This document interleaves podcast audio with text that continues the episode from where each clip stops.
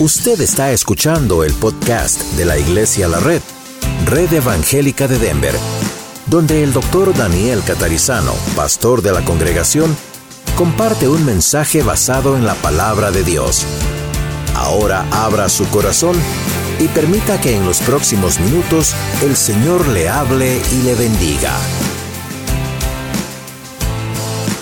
Hoy la segunda lección sobre discipulado, o esto creemos, doctrina básica, y vamos a mirar la doctrina de Dios. Y como Dios es tan grande, nos va a llevar dos domingos por lo menos, ¿ok? Entonces hoy vamos a comenzar con esta parte que vamos a compartir juntos. El domingo próximo, Dios mediante, vamos a hablar de los atributos de Dios y así, ¿ok? Muy bien. Nuestro bosquejo dice que no hay tema más importante que de estudio acerca de quién es Dios y la relación de Dios con el hombre. Veamos en primer lugar, antes de mirar la doctrina de Dios que dice la Biblia, ¿qué piensan filosofías falsas? Ya que hace dos domingos atrás dejamos las falsas enseñanzas, vamos a decir, a ver, ¿qué piensan las falsas enseñanzas? o que niegan inclusive la existencia de Dios. Quizá escucharon alguno de estos nombres, quizá no. Así que vamos a aprender juntos. El teísmo reconoce que hay un Dios, pero niega que Dios sustente la creación como lo enseña la Biblia. Eh, la mayoría, bueno, un buen número de los fundadores de Estados Unidos eran teístas, otros eran cristianos. Es decir, todos creían en Dios, pero unos eran cristianos como ustedes y yo, Nacidos de nuevo, aceptamos a Cristo como Salvador, Señor, y adelante. Otros creían en Dios, creyeron que Dios hizo el mundo, el universo, todo igual, el Dios de la Biblia, pero como teístas creían que Dios, después de haberlo creado todo, ya se había separado de alguna manera del mundo y no estaba controlando, no estaba señoreando, ya no se interesaba por el mundo. ¿okay?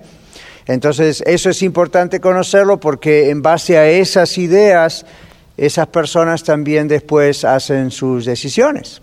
Por ejemplo, imagínense, si usted dice, bueno, yo creo que Dios es Dios y creó el mundo y me creó a mí y todo, pero hoy en día no se interesa por mí o no, entonces, ¿para qué orar, verdad?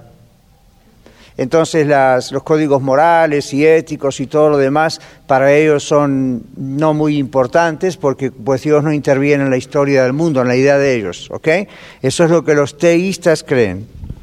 Reconocen el Dios de la Biblia, pero niegan que Dios sustente la creación, que participe en la creación hoy en día. El ateísmo, creo que todos sabemos, no proveen explicaciones para la existencia de Dios porque no creen que Dios existe, son ateos sostiene la teoría de un efecto sin una causa, lo cual es ridículo, porque la ciencia misma dice que causa y efecto trabajan juntos, ¿no es cierto? Entonces ellos dicen, no existe Dios. Cuando ustedes se encuentren con un ateo, en la familia, en el trabajo, en la universidad, esa es una pregunta. Ok, ¿cómo puede probar que Dios no existe? ¿Qué pasa con la ley de la causa y el efecto? Entonces ellos le van a decir, ¿cómo usted puede probar que Dios existe? Oh, hay muchas maneras de probar que Dios existe, pero no hay ninguna manera de probar que Dios no existe. Entonces, si usted es inteligente y va a decir Dios no existe, lo tiene que probar. ¿Ok? Y no lo va a poder probar. ¿Ok? Muy bien. La otra, escepticismo. Los escépticos dudan de que hay un Dios, o sea, no lo niegan, pero dudan de que hay un Dios, especialmente un Dios que se ha revelado a sí mismo a la humanidad. Okay, ellos dicen, bueno, no sabemos si Dios existe, pero si existe, no creemos que tenga contacto con los seres humanos. Es una entidad por allá en el espacio, who knows where. Los agnósticos, los agnósticos no niegan a Dios, pero niegan que Dios pueda ser conocido. Entonces, diferente de los escépticos, ellos dicen, no, ya, Dios, Dios existe, Dios creó todo, pero no creemos que Dios pueda ser conocido personalmente, como dice la Biblia. Eso raya muy parecido, muy cercano a lo que cree el Islam. El Islam cree en Dios, el Dios de Abraham, no es exactamente el mismo Dios, Alá, que nosotros creemos, pero ellos creen que sí. pero no creen que Dios es amor, no creen que Dios se relaciona con un ser humano, no creen en el arrepentimiento, no creen en el perdón, no creen nada de eso. Así que es muy parecido a esto del agnosticismo. El panteísmo, ¿cuántos han oído hablar del panteísmo? ¿Verdad? En el panteísmo ellos creen que todo es Dios, un animal, una planta, usted, yo, la creación, y, de ahí viene mucho la New Age, la nueva era, toma mucho del panteísmo. ¿okay? De ahí surgió la idea de la madre tierra, ¿han oído hablar de eso? ¿Verdad? Yo a veces decía, cuando empezó a hacerse popular eso, me decían, porque la madre tierra, ¿verdad? Y yo decía, pues mi madre se llama Elsa, no sé. No sé.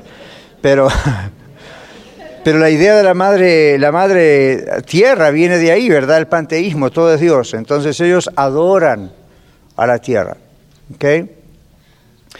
El triteísmo, ellos enseñan que hay tres dioses separados. Cuidado, esto es diferente de lo que enseña la Biblia acerca de la Trinidad.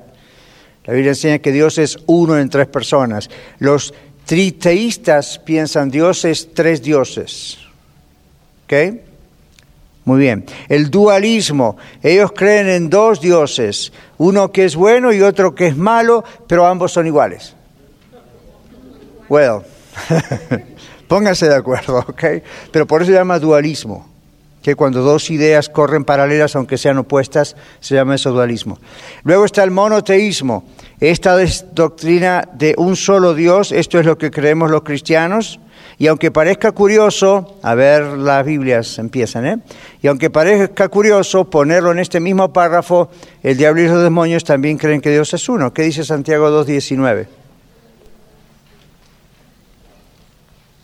Oh, yo pensé que alguno lo sabía de memoria. ¿Tú crees que Dios es uno? ¿Cómo sigue? Santiago 2.19. Más quieres saber oh, perdón, tú crees que Dios es uno, bien haces. También los demonios creen y tiemblan. ¿Qué me dicen? Los mismos demonios, Satanás, creen que Dios es uno. ¿Ok? Bueno, es más, lo han visto. ¿Ok? La existencia de Dios es presentada como una declaración de un hecho en la Biblia. Eso es muy importante subrayarlo. Es un hecho. La Biblia no necesita pruebas. No le importa a la Biblia tratar de probar la existencia de Dios, simplemente dice Dios existe. Recuerden que la Biblia, como decíamos el domingo, no es un libro científico, no es un libro de historia, no es un libro de filosofía, es la palabra de Dios, entonces está escrita de tal manera que no es un libro para explicar todas estas cosas, simplemente Dios existe, punto. Entonces en base a eso está todo el resto de la Biblia. Entonces, ah, en Santiago 2.19, el hecho de decir que Satanás, los demonios, también creen en un solo Dios, no en multiplicidad de dioses, dice nuestra página, esto no aporta apoyo alguno para nosotros o para afirmar el monoteísmo, o sea, no necesitamos eso para apoyar el monoteísmo que acabamos de leer, pero nos recuerda que el mismo diablo que inspira las falsas filosofías mencionadas arriba es testigo ocular de que existe un solo Dios. La Biblia dice que es el padre de mentiras, ¿verdad? Entonces, miren cómo el padre de mentiras le hace creer a las falsas religiones una mentira de que hay más de un Dios, o muchos dioses, o que todas las plantas, es un Dios, cuando él ha visto que Dios es uno. Antes de ser el diablo era Lucifer, un ángel de luz, que adoraba a Dios. Es que él sabe, por haberlo visto, que Dios es uno. Pero esa es la gran confusión que hace el diablo, la gran mentira del diablo, hacer creer cualquier otro concepto acerca del verdadero Dios en vez de lo que realmente es. Ok, dice también aquí, la Biblia no procura probar la existencia de Dios, simplemente lo asume, lo da por sentado como una verdad que absoluta. Antes de que algo existiese, Dios era. Génesis 1, ¿qué dice? En el principio, a ver, léanos, Génesis 1. En el principio creó Dios los cielos y la tierra. Textualmente ahí en el, hebreo dice, en principio Dios, o en el principio Dios, ¿verdad? Entonces esa es la idea. Antes de todo lo que Él creó, Él siempre existió. ¿De acuerdo? Entonces, la existencia de Dios es presentada como una declaración de un hecho que no necesita pruebas. Así que ahí está. El hombre que dice que no hay Dios es llamado necio. ¿Qué dice Salmo 14, 1? A ver aquí adelante. Dice el necio en su corazón, no hay Dios. Se han corrompido, hacen obras abominables, no hay quien haga el bien. Gracias. ¿Qué, qué, qué otro sinónimo hay? ¿Qué otra palabra hay para decir necio en nosotros, aquí en nuestro lenguaje? Terco, ignorante, tonto, insensato. ¿Cómo? Obstinado, incrédulo. What about ignorante? ¿Okay? Entonces uno puede pensar, porque en algunos lugares necio es una palabra muy grosera, ¿no? Pero en la Biblia la idea es, básicamente el ignorante dice no hay Dios, el tonto dice no hay Dios, ¿ok?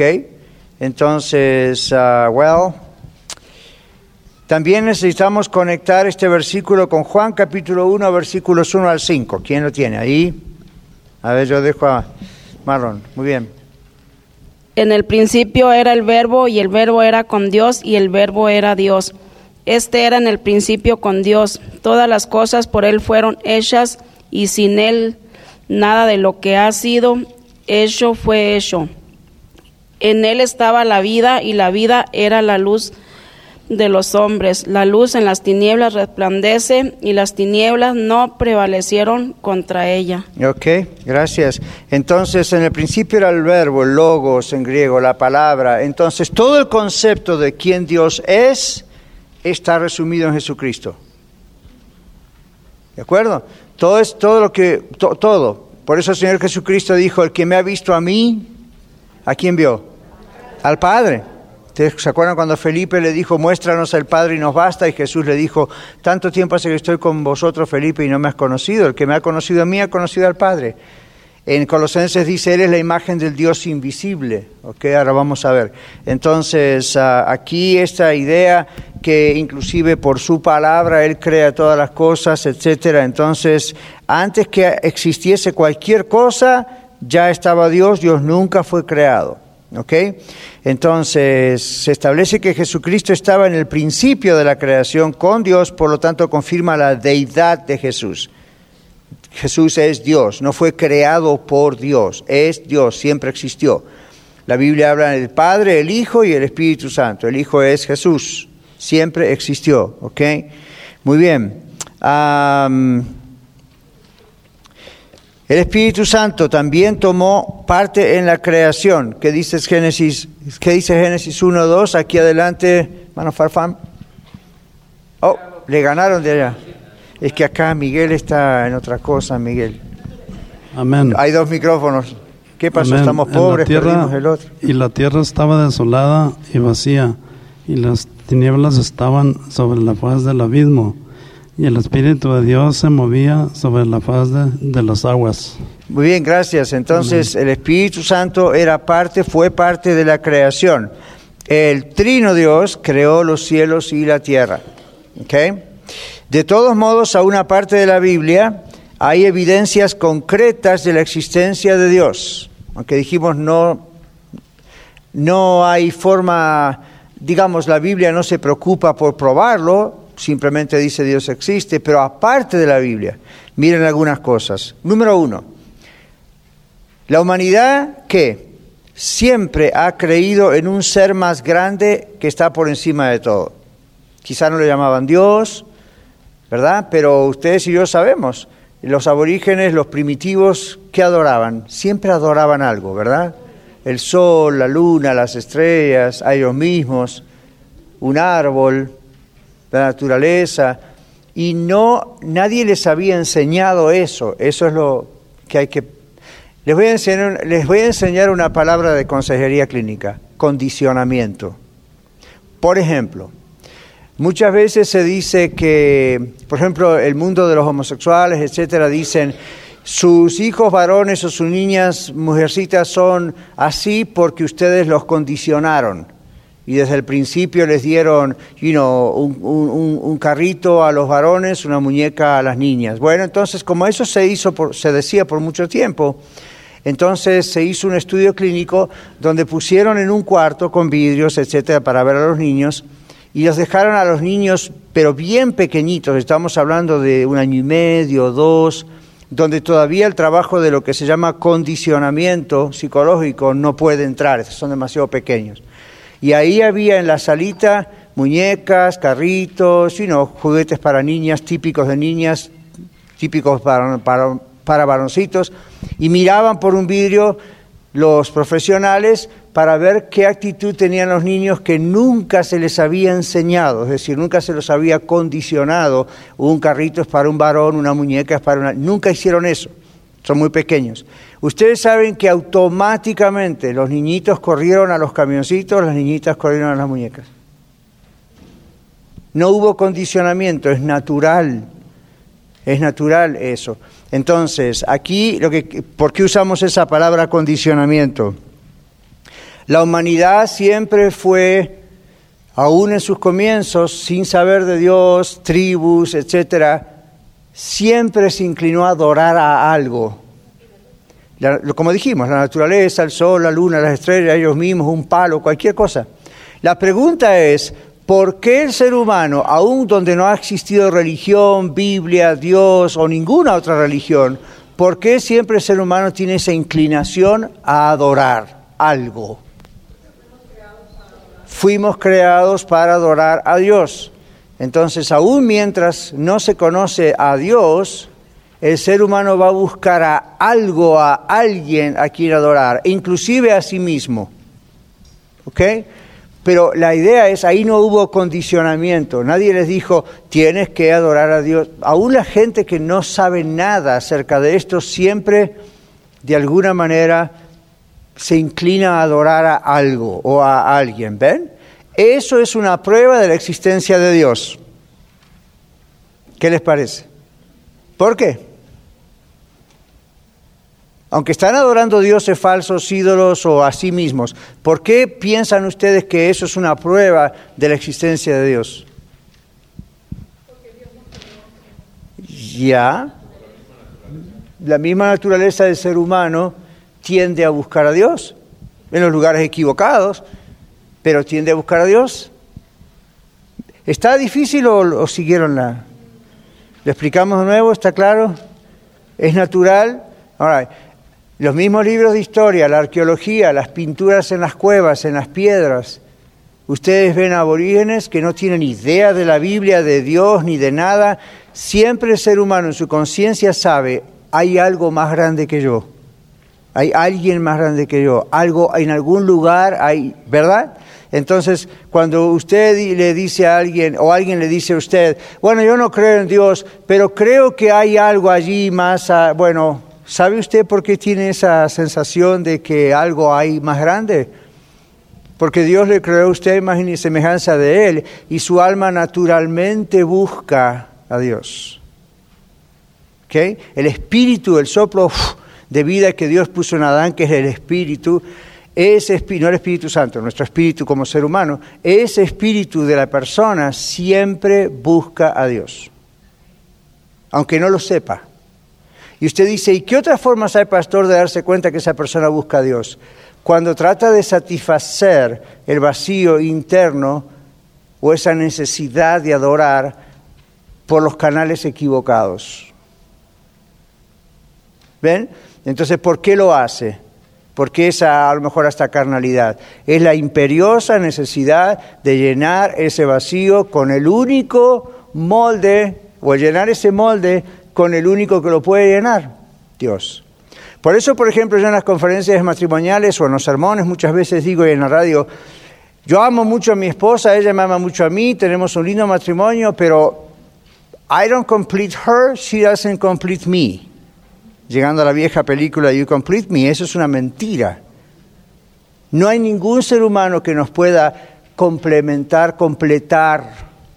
Somos felices y esas cosas, nos enamoramos, somos una, una sola carne, pero nunca el esposo o la esposa pueden tomar el lugar de Dios en la vida de uno. No estamos hablando de iglesia, religión, estamos hablando de Dios. Nadie, nadie, nadie, los hijos tampoco, los nietos tampoco, nadie puede ocupar ese lugar. Yo les digo esto, si ese lugar aún está vacío es porque usted todavía no conoce a Jesucristo. Entonces va a buscar el resto de su vida cómo llenar ese lugar. El asunto es que nunca lo va a llenar. ¿Okay? Meramente va a llenar espacios, pero nunca lo va a llenar. Entonces nunca busquen, los que están casados, nunca busquemos en nuestro cónyuge la felicidad.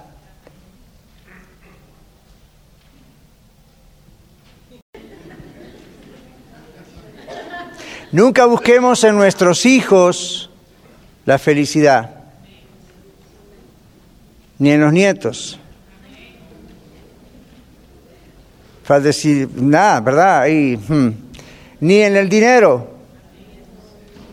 ni en el trabajo, ni en el sexo. Y usted dice, pero todo lo que usted mencionó, pastor, lo creó Dios. Lo creó Dios no para reemplazarle a Él. Es como si yo le regalo algo a mi esposa y ya no me hace más caso a mí, le hace caso a lo que le regalé. Se lo voy a querer quitar. La Biblia dice Dios es un Dios celoso. Si Él nos da a nosotros algo que es una bendición y nosotros nos concentramos en esa bendición tanto que nos olvidamos de Él, aquí no saben qué va a pasar. Bye bye bendición. Oye. Empezamos a idolatrar la bendición. ¿Ok? Entonces, estas son otras pruebas de la existencia de Dios, o de lo contrario, no existirían esos problemas. ¿Ok? Otra prueba. La creación demanda que haya que un creador. El universo no pudo de ninguna manera haberse originado sin una causa. La ciencia confirma constantemente que el universo fue diseñado, bien pensado y creado por un ser inteligente. Las teorías que niegan este hecho lo hacen violando las mismas leyes de la ciencia y con el propósito de anular la realidad de tener que responder espiritual, moralmente y éticamente al Creador. Entonces, si usted dice, ¿cómo puede ser la teoría de la evolución y tantos otros que dicen Dios no existe y no, boom, salió de casualidad todo? Ellos están violando sus propias teorías. Porque el diseño es inteligente, no hay forma de buscarle la vuelta, es inteligente. Entonces, ¿qué es lo que está pasando aquí? Cuando ellos dicen, yo creo en las leyes de la naturaleza, mi respuesta es, alguien tiene que haber creado esas leyes. Las leyes no surgen de la nada. Alguien tiene que haber creado esas leyes para que esas leyes continúen funcionando en orden. Okay, si no, ustedes saben que con que el sol se moviese, o la tierra en relación al sol se moviese apenas algo, pero casi milimétrico, automáticamente nos destruiría. ¿Sabían eso? El cálculo es exacto. Todo lo que se mueve en el universo es exacto. Usted sabe, vayamos de, bajemos del sol a nosotros mismos. En este momento su corazón está latiendo. Y ese latir del corazón, a pesar de que en algunos lata más rápido más lento por cuestiones de presión arterial, etc., en el momento que el latido del corazón eh, falla en cuanto a su ritmo, ¿verdad que usted lo siente? Y vamos a emergencia. ¿Por qué será? Porque hay un diseño hecho por Dios de que el corazón tiene que latir a cierta cantidad de pulsaciones por minutos, etcétera, etcétera. Si hablamos del cerebro, no les cuento. Entonces uno dice, ¿cómo puede ser que tanta exactitud matemática increíble pueda ser casualidad? O pueda mm, así de repente salir de casualidad. ¿Ven? Eh, entonces uno dice, bueno, ¿qué hay detrás de esto? La pregunta no es qué hay detrás, la pregunta es quién está detrás de esto. ¿Ven? Entonces, esa es otra prueba de la existencia de Dios. Claro, el que no quiere creer no va a creer nunca, dice el necio en su corazón no hay Dios, pero los que tienen, you know, los hemisferios del cerebro bien puestos, pues van a creer. Porque, porque el bien y el mal existen en todo el mundo, ¿ok? Debemos asumir, esta es otra razón de la existencia de Dios, fuera de la Biblia. El bien y el mal existen en todo el mundo debemos asumir que hay una ley moral que divide el bien y el mal. Dado que hay una ley moral, tiene que haber un dador de esa ley. ¿O no? Simple lógica. Entonces, si usted le pregunta a cualquier ser humano de cualquier raza, nación, en cualquier parte del mundo, ¿existe el bien y existe el mal? ¿Qué le van a responder? Pues que sí, lo ven en sus mismos cuerpos, a veces en las cosas que hacen alrededor de ellos. Entonces, quizá alguno, otra vez que tiene problemas, le puede llegar a decir, no, todo, no existe el mal, pero en realidad eso ya estamos hablando de una persona con algún tipo de desorden mental o emocional. En general, todo el mundo le va a decir, existe el bien y existe el mal.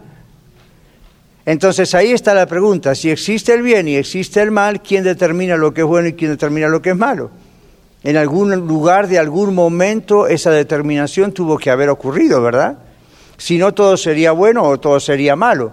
Pero como todo no es bueno ni todo es malo, eh, algo está pasando aquí, es pura filosofía, ¿verdad? Entonces los filósofos se pasan años discutiendo eso en las universidades. Nunca llegan a nada, pero si me van a pagar para discutir y debatir, pues adelante, ¿verdad? Entonces hay muchos filósofos que, algunos muy serios, trataron de definir la idea de, ok, vamos a ver el problema del mal, el problema del bien. Está bien se va el debate, el problema es que nunca llegan a una respuesta final. ¿Ven? Porque el único que tiene esa respuesta es Dios. La misma Biblia dice, aquí está el bien y aquí está el mal, escoge la vida. Aquí está la muerte, aquí está la vida, escoge la vida. ¿Qué le dijo Dios a Adán y Eva? Olvídense del árbol y si era así, asá. ¿Qué, ¿Cuál es el mensaje atrás del jardín del Edén de, de los árboles? Puedes comer de cualquier fruto, pero si tocas aquel, hay problemas. ¿Ok? Entonces, cuando de pronto, nos dicen, un Dios de amor, ¿cómo no le advirtió a la humanidad que estaba Satanás, que estaba el pecado? Claro que le advirtió, ahí está en Génesis capítulo 1 y 2. Le advirtió claramente, pero como lo hizo a su imagen y semejanza, la decisión es del ser humano. Ahí está el libre albedrío. Lamentablemente una mala decisión tuvo consecuencias hasta el día de hoy y seguirá hasta que el Señor venga. All right. Número cuatro, ¿qué dice?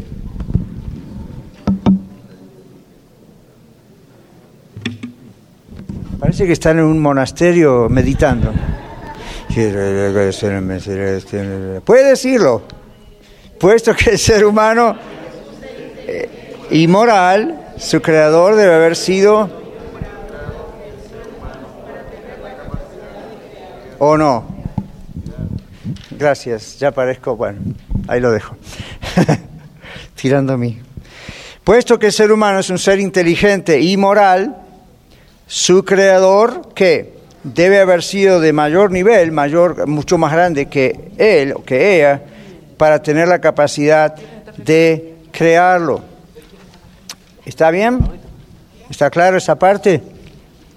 Ustedes y yo somos seres inteligentes, y no estamos hablando de capacidad de estudio, grados en la escuela.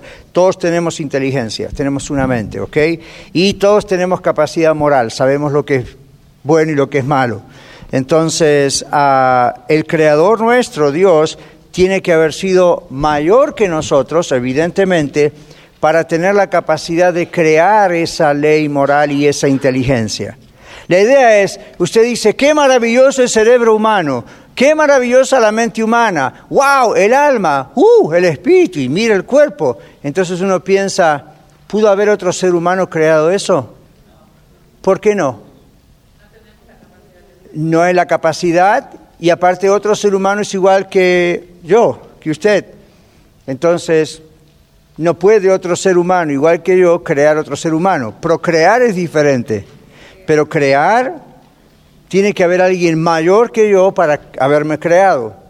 Tiene que haber alguien mayor que el mundo para haber podido crear el mundo. Tiene que haber alguien más poderoso que las constelaciones en el espacio para haber creado esas constelaciones. ¿Ok?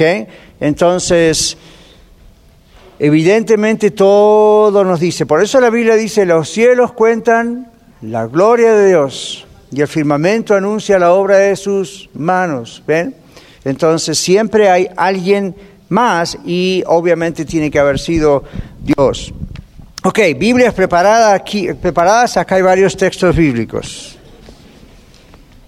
La naturaleza de Dios. La semana que viene vamos a hablar muy bien, hermano Farfán. Ahí está, ya antes. No importa qué versículo sea, démelo. Ok. Muy bien. Dios es espíritu, capítulo 4 de Juan, versículo 24.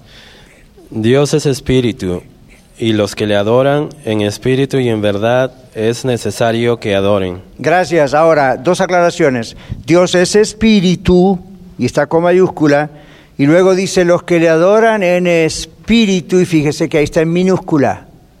La idea es que nosotros adoramos a Dios desde nuestro espíritu. El Espíritu Santo está en nuestro espíritu, desde nuestro espíritu adoramos a Dios.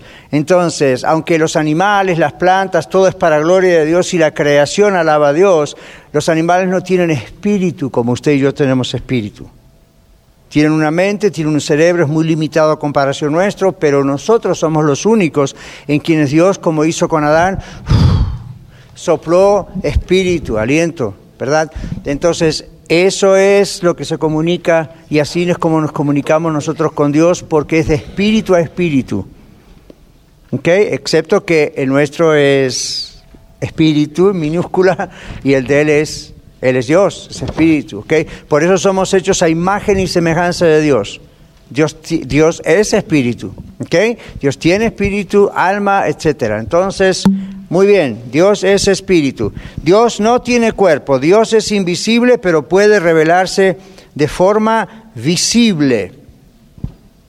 En Jesucristo, en Jesucristo Dios se hizo hombre. ¿Qué dice Juan 1, 14, 18? Y aquel verbo fue hecho carne y habitó entre nosotros y vimos su gloria, gloria como del unigénito del Padre, lleno de gracia y de verdad.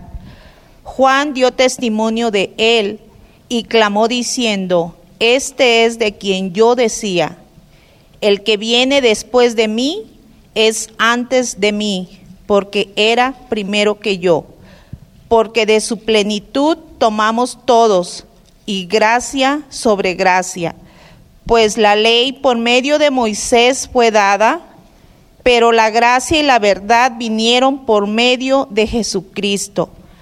A Dios nadie le vio jamás. El unigénito Hijo que está en el seno del Padre, Él le ha dado a conocer. Gracias, Marta. Esa última parte, el unigénito Hijo del Padre, ¿quién es? Señor Jesucristo. Él le ha dado a conocer. En griego habla de Él le ha exposicionado, le ha expuesto al Padre. Por eso Jesús dijo, el que me vio a mí, ha visto al Padre. No cara a cara, en la forma humana. Eh, aquí estoy. ¿Ok? El que me ha visto a mí, ha visto al Padre, el Padre y yo somos uno. ¿Qué dice Colosenses 1.15? Hay tres manos juntas, no sé. A ver, hermano Juan, lo tiene más cerca. Él es la imagen del Dios invisible, el primogénito de toda creación. Ok, recuerden que la palabra primogénito no deben confundirles. Cuando estudiábamos los testigos de Jehová, los mormones y tantos otros que dicen, ah, es el primogénito, entonces es el creado por Dios. No. La idea en teología es, es. La idea no es que Él fue creado por Dios. La palabra primogénito en la Biblia se usa muchas veces. Por ejemplo, ¿quién fue el primogénito de Abraham? Isaac. Entonces, la idea es siempre el primer hijo, aunque no fuera creado, es un título, es el primero. En el caso de Jesús se mezcla con el término unigénito, monogenes, y la idea es, es el único del Padre, que no está creado por el Padre que no está creado por el Padre. En teología se dice, es Dios de Dios. Más complicado, ¿verdad? Bien, para eso están acá. Es Dios de Dios. Que la idea es Dios mismo, ¿okay? Viene y se encarna en Jesucristo, su Hijo. No es tomó un cuerpo de por allí y se metió adentro. Él creó ese cuerpo. La Biblia dice que el Espíritu Santo vino a quién? A María. Hizo sombra sobre María. Es todo lo que necesitamos saber. De adentro, entonces María fue el carrier, el que transportó a Jesús. Cuidado con eso, porque hay una teología rara por ahí que dice, parte fue María, parte fue el Espíritu Santo. Y eso es de donde la Iglesia Católica saca la teoría de la Inmaculada Concepción de la Virgen María. ¿Ven? Le llaman la Madre de Dios. Bueno, porque Jesús es Dios, pero no en el sentido de que ella tuvo participación en eso. Ella simplemente fue un cuerpo que Dios usó para generar una criatura igual que usted y yo, pero divina. Jesús nunca dejó atrás su naturaleza divina. En Filipenses 2, cuando dice que el Señor Jesús vino a la tierra y tomó forma de siervo, etcétera, no dice que se despojó, es lo que llamamos la kenosis. Eso no significa que Jesús abandonó su naturaleza divina. No hizo eso. Lo que hizo fue adquirir una naturaleza humana y así tuvo doble naturaleza todos los días que estuvo aquí en la tierra. Cuidado porque hay algunas doctrinas por ahí que dicen el Señor Jesús es el Hijo de Dios, pero durante 33 años no fue Dios, sino que fue un gran siervo ungido por Dios. No, la Biblia dice que Él no abandonó el ser Dios. Por eso en Filipenses dice, no tuvo por... ¿Cómo? No tuvo, una versión dice por usurpación o algo así. Ser como Dios, igual a Dios, Dios, como cosa que aferrarse, sino que se despojó de sí mismo. Eso es la kenosis. Eso no significa que él dejó de ser Dios. Él siguió siendo Dios. Y usted dice, pastor, ¿por qué es importante? Porque de esa teoría que dice equivocadamente que durante 33 años el Señor Jesucristo abandonó su deidad, Dios, para ser solamente un ser humano, de allí vienen muchos de esos líderes que hoy en día dicen que podemos hacer exactamente o más de lo que hizo Jesús en la tierra y que todo depende del grado de nuestra unción. Y la comparación es por Jesús era el más ungido. ¿Ven? Entonces, por eso hoy en día tenemos a veces, aún dentro de las denominaciones, algunas tendencias erróneas con relación a ciertos ungidos especiales. Y de ahí usted va con esos ungidos especiales, esas ungidas especiales como pensando, es que así era el caso de Jesús. No way, José. Okay, Jesús era exclusivo. No había otro Dios, hombre combinado, nunca lo habrá.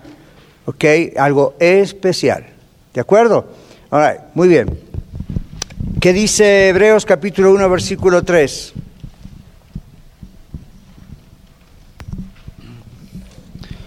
Dice, el cual siendo el resplandor de su gloria y la imagen misma de su sustancia, y quien sustenta todas las cosas con la palabra de su poder, habiendo efectuado la purificación de nuestros pecados por medio de sí mismo, se sentó a la diestra de la majestad en las alturas. Gracias. Entonces Dios se hace visible, dice en Jesús es la imagen misma de su, de su qué? De su sustancia, está hablando de la naturaleza de Dios, the nature of God, who He is. Entonces no está diciendo, oh, ok, se parece a Dios. Dice, es la misma imagen de la sustancia de Dios. Y usted dice, ¿qué sustancia? ¿Es crema? ¿Es carne? ¿Qué es? Es espíritu. Ok, pero está hablando de la naturaleza de Dios. Cuando veamos en nuestras lecciones en el futuro acerca de quién es el Señor Jesucristo, vamos a volver más profundamente a eso. Dios no puede pecar. ¿Qué dice 1 Juan 1.5? A ver, vamos a darle por allá, este malo, porque este lado mío, wow. Muy bien.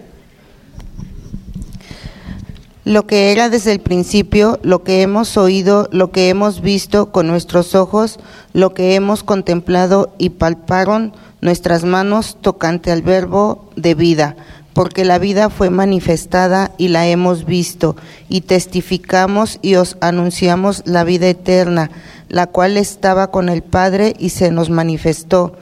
Lo que hemos visto y oído es os anunciamos para que también vosotros tengáis comunión con nosotros, y nuestra comunión verdaderamente es con el Padre y con su Hijo Jesucristo. Estas cosas os escribimos para que vuestro gozo sea cumplido. Este es el mensaje que hemos oído de Él y os anunciamos, Dios es luz y no hay ningunas tinieblas en él. Dios es luz y entonces no hay tinieblas en él. Esa es otra manera de decir, como el versículo 5, no hay pecado en él. Dios no puede pecar. ¿De acuerdo? Dios no puede pecar. Dios es amor. Primera Juan 4.8, aquí adelante hermano René. Primera Juan 4.8. El que no ama no ha conocido a Dios, porque Dios es amor. Ajá, entonces ahí está hablando de la naturaleza de Dios. ¿Ok? God is love, that's his nature. Dios es amor. El amor no es Dios, pero Dios es amor. ¿Y qué dice? El que no ama, esa es la prueba de si usted es salvo o no. Una de las varias pruebas de si usted es salvo o no. Ahora, no está pensando ahí, ah, bueno, pero yo amo, ¿verdad? Yo tengo, yo amo a mis hijos, amo a mi padre. Busque una persona a la que usted no puede amar. La prueba está ahí, no en todos los que usted ama. A lo mejor usted dice, yo amo mucho a mis hijos, daré la vida por él, pero a mi esposa no estoy seguro. A mi esposo, todos estos defectos. Aquí la Biblia dice, el que no ama, y no está pensando en todos los que ya ama, el que no ama no está pensando el que no puede amar a nadie, es el que no ama. ¿Ok? Entonces no ha conocido a Dios porque Dios es amor. Si usted tiene realmente a Dios en su corazón, a través de Cristo Jesús hubo una salvación. Escuche esto, usted no puede no amar. Se lo digo otra vez, usted no puede no amar, es natural amar. Y si usted dice, pero no me aman como yo quiero ser amado, who cares? La idea es, si realmente Cristo vive en su corazón, aún las injusticias que nos hagan no tienen más poder, ¿escuchó esto? Matrimonios, no tienen más poder que el amor que Dios tiene adentro nuestro. Por eso en 1 Corintios dice, el amor cubre todo eso. Es sufrido, es benigno, ¿verdad? No es jactancioso. ¿Por qué dice ahí esa inserción no es jactancioso? Porque la persona que no ama es jactancioso o es jactanciosa, se jacta. Van a escuchar en un momento en el mensaje más adelante que yo voy a hacer un comentario sobre eso, voy a decir, amar es un privilegio, que a usted y a mí nos amen es un privilegio. Que mi esposa me ame a mí con todos los defectos que yo tengo y los problemas que le he creado es un privilegio para mí. ¿Ok? Ah, le preguntan a ella, pero yo hablo por mí. Si yo digo y viceversa, quedo orgulloso, ¿verdad? Le preguntan a ella, pero por mi lado, ¿verdad? Yo no soy perfecto, ¿ok? Yo sé que les cuesta creerlo, ay no, pero no soy perfecto. De ninguna manera, ¿ok? Entonces, no hace falta decir cayó en esto, cayó en lo otro, era un drogadicto, era un alcohólico, era un mujeriego, no hace falta eso. Es solo el hecho de que soy un ser humano, no soy perfecto. Okay? Entonces el hecho de que ella aceptó mi oferta de ser mi esposa y acá 35 años todavía estamos, es un privilegio, no es una demanda, es realmente un privilegio. ¿Ok? Hmm. All right. Pero ¿por qué hago esa aclaración? Porque eso solamente se logra si usted realmente ama a Dios. Y esa es la prueba de si lo ama o no lo ama. No me importa cuántos textos de la Biblia conozca cuánto diez me ofrenda y cuánto venga a la iglesia. Siga viniendo, pero recuerde, conviértase. Porque esa es otra de las pruebas de si conocemos realmente al Señor o no. ¿Amamos o no amamos? Hay otro texto en la Biblia que dice, si amamos a los que nos aman, ¿qué recompensa tenemos? Dice, ¿no hacen así lo mismo los publicanos, los pecadores, los no creyentes en aquella época? ¿Verdad que sí? Los religiosos de aquella época, fariseos, judíos, se enorgullecían de mucho, pero el Señor les decía, ustedes son tan malos como los otros, todavía no están regenerados. ¿Por qué? Porque solamente aman a los que los aman, a los que opinan como ustedes, a los que los apapachan, a los que les dicen sí querido, pero el arte está en amar al que no le ama, al que le hace la vida pesada, ¿verdad? Entonces, la verdad que el hogar da para esto, ¿verdad? Entonces ahí está la idea. Si realmente amamos al Señor, Dios va, el Espíritu Santo, a convencernos, hijo, hija, estás tratando con tu cónyuge, con tus hijos, con el jefe, con quien sea, como si no me conocieses. Entonces ahí viene el texto de Hebreos, Dios al que ama disciplina como un padre a su hijo quien quiere. Ahora Dios advierte antes de disciplinar, ¿usted sabía eso? Quizás lo que estamos hablando hoy es una advertencia de Dios. Lo es para mí, entonces, si le hacemos caso, no viene la disciplina. Si no hacemos caso, como Dios nos ama, viene la disciplina, porque nos ama. Ahora, si no nos disciplina, si no nos advierte, si no hacemos caso, bueno, porque no somos hijos de Dios. ¿Okay? Por eso la Biblia dice en el libro de Hebreos, al presente nada es, la, la disciplina nunca en el presente es causa de gozo, pero al fin lleva fruto para vida eterna. ¿Ok? Así que Dios es amor y otra vez que dice ahí, el que no ama no conoce a Dios. Otro texto allí dice, el que no ama no ha nacido de Dios, hablando del nuevo nacimiento en Cristo, porque Dios es amor. ¿Qué dice el Salmo 91, 15? Aquí, a ver. Me invocará y yo le responderé, con él estaré yo en la angustia, lo libraré y le glorificaré. Entonces, ¿me invocará y yo qué dice Dios? Le oiré o le responderé. Entonces, otro, otra de las cosas que Dios es, es alguien que oye. ¿Ok? Alguien que está atento. La semana que viene, cuando veamos los atributos de Dios, van a ver cómo inclusive eso es una, por supuesto es una realidad, pero cómo lo podemos ver constantemente. Dios oye. Primera Timoteo 2, 5.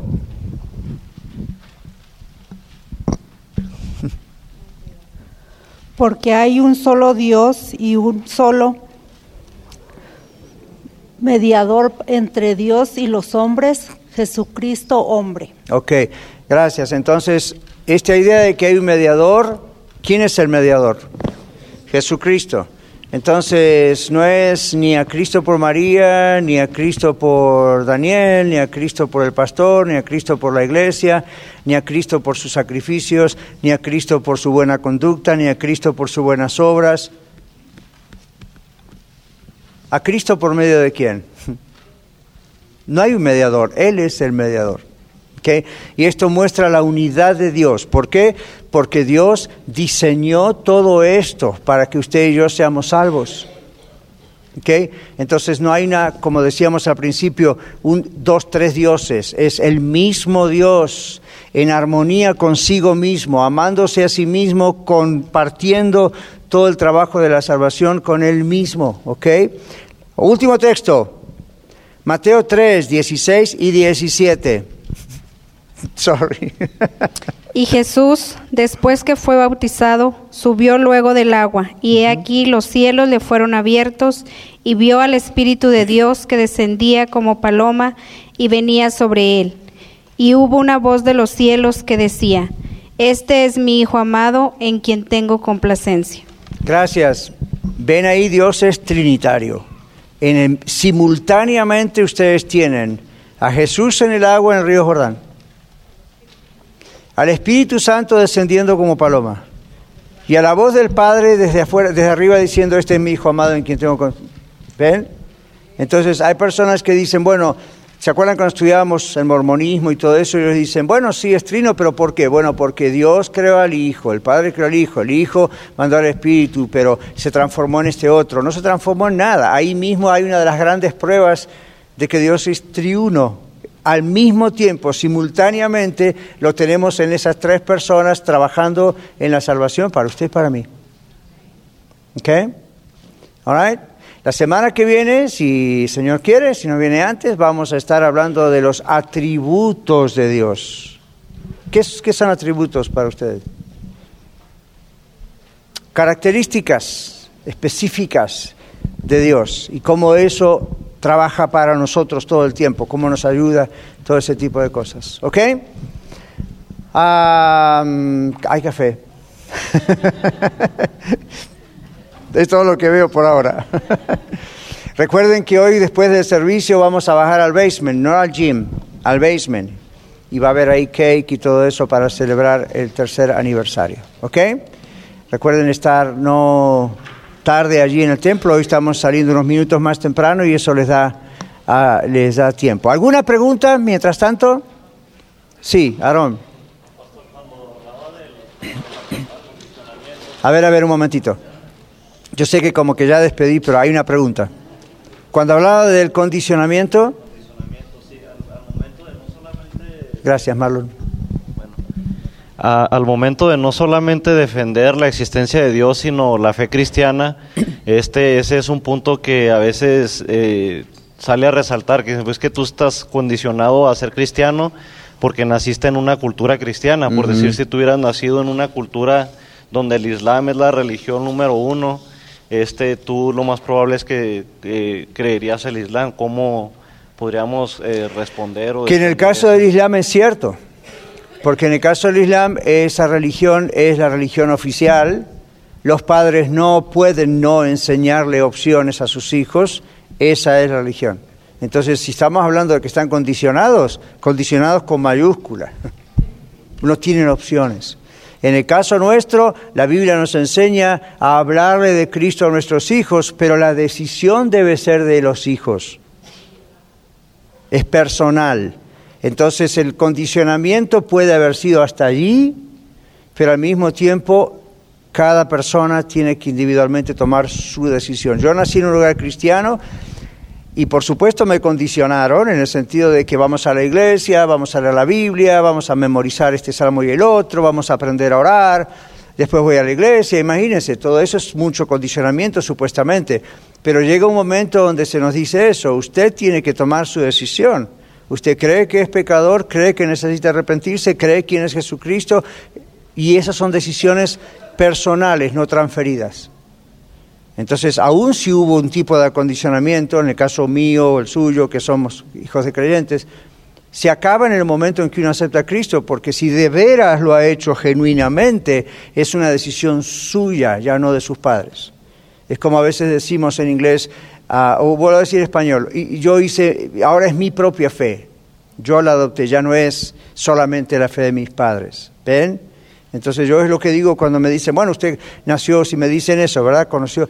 Sí, claro, pero llegó un momento en que yo tomé mi propia decisión. Y es más, no solamente tomé mi propia decisión, a la edad que tengo continúo manteniéndome en esa decisión. Eso ya no es condicionamiento, es mi decisión. ¿Ven? Entonces, para los otros que no nacieron en un lugar cristiano, muchos de ustedes, no hubo ni siquiera tal condicionamiento, al contrario, hubo otro condicionamiento.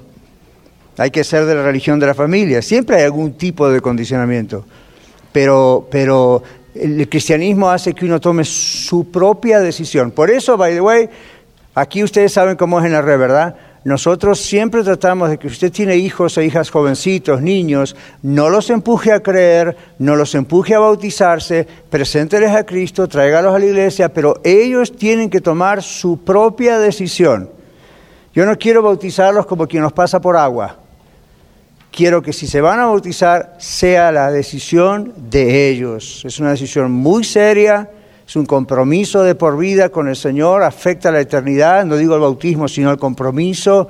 Entonces tiene que ser algo así. El domingo que viene, Dios mediante, vamos a tener bautismos y algunos que otros me dijeron, pastor, yo me tengo que realmente bautizar porque cuando me bauticé no entendí nada de lo que hice. No lo comprendía. Y yo les pregunto, ¿por qué se bautizaron? Mis padres me dijeron que me tenía que bautizar porque en esta familia ahora, antes éramos católicos, ahora somos todos cristianos. Puede trabajar en el catolicismo, en el cristianismo no. La decisión es personal. ¿Ok? Justamente para evitar este asunto de mm, está condicionado. ¿All right? Ok, ¿estamos bien? Aquí tenemos otra pregunta. Mana Farfam. Y esta sí va a ser la última.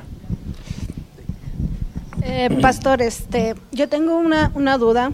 De donde nosotros venimos, nos, nos presentaron a Dios como la cuadrimensión de Dios. Elohim eh, supuestamente creó al cuerpo del Padre, al cuerpo del Hijo y al cuerpo del Espíritu Santo, pero por la razón que, que nos empezaron a enseñar eso, nosotros subimos prácticamente, porque decían que el Espíritu Santo tenía cuerpo y era cuerpo de una mujer y esa mujer pecó y se convirtió en la maldad. Entonces nosotros, y se supone que eso es una es- iglesia cristiana, entonces puede haber mucha confusión en ello, ¿no? Yep. Eh, gracias a Dios, cuando nos dimos cuenta, cuando empezaron a enseñar estas cosas, dijimos, no más, vámonos. Mm. Entonces, Ya. Pero eso es porque el Espíritu Santo dentro suyo, de ustedes, les dice, esto está mal, esto no es real, esto no es normal. Mientras que otros se quedan ahí, diciendo, bueno, si ellos lo dicen, así será. Pero ven, esa es otra cosa. Cuando el Señor está en nuestras vidas, nos va a mostrar, acá hay algo mal, aun si no lo podemos explicar. Ah, yo no sé, ustedes ya venían cuando estábamos con todas las lecciones de falsas religiones. Ok, pídanlos si les interesa. Elsa tiene todos los masters para que vean toda la colección de los diferentes ah, creencias falsas.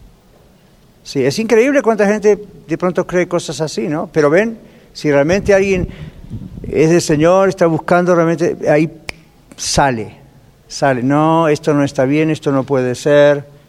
Y entonces, bueno, gloria a Dios que salieron de eso. ¿Ok? Muy bien, son teorías, son cosas que tienen que ver con lo que se llama la hermenéutica. ¿Ok?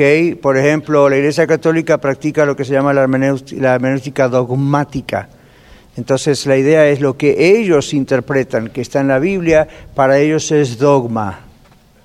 Y por lo tanto no hay discusión. Y entonces, estas otras sectas, grupos sectarios dentro de las iglesias, tienen un poco ese tipo de teorías. Cuando uno los confronta con la palabra y la buena interpretación hermenéutica de la escritura, eh, no saben cómo defenderla y simplemente dicen, siempre va a haber una raíz atrás. Algún iluminado dijo que era así o interpretó que era asá y, por eso es la Biblia. Que, a ver, ¿qué dice realmente la Biblia? Y cómo interpretarla correctamente. ¿Ok? Muy bien, gracias por el testimonio. Muchas gracias por escuchar el mensaje de hoy. Si tiene alguna pregunta en cuanto a su relación personal con el Señor Jesucristo o está buscando unirse a la familia de la Iglesia La Red, por favor no duden en contactarse con nosotros.